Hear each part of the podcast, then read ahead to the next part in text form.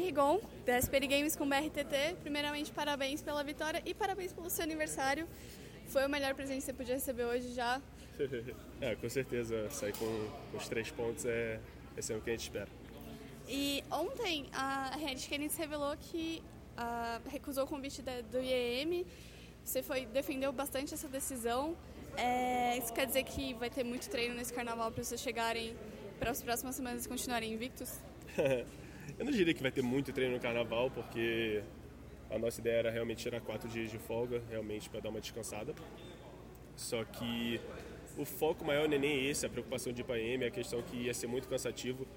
Poderia acontecer muitos fatores, a gente ir lá, a gente tomar uma surra na IEM, nunca se sabe, voltar com o psicológico abalado, é, chegar aqui, é, se acostumar com algum gameplay de lá, chegar aqui, chegar nos treinos, não tá encaixando mais.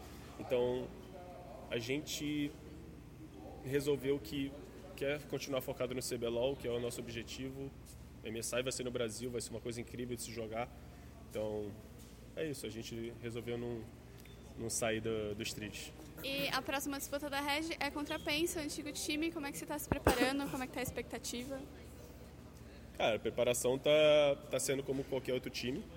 A gente se prepara muito bem contra qualquer time. É, o foco é sempre é, pensando em, em que, que a gente pode melhorar para os playoffs, já que a gente já está classificado.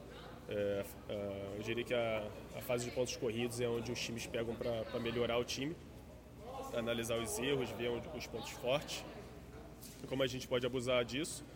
Então é, a gente vai ser como vai ser um jogo como um jogo qualquer e a gente vai com tudo para cima deles. Ah, muito obrigada. Valeu.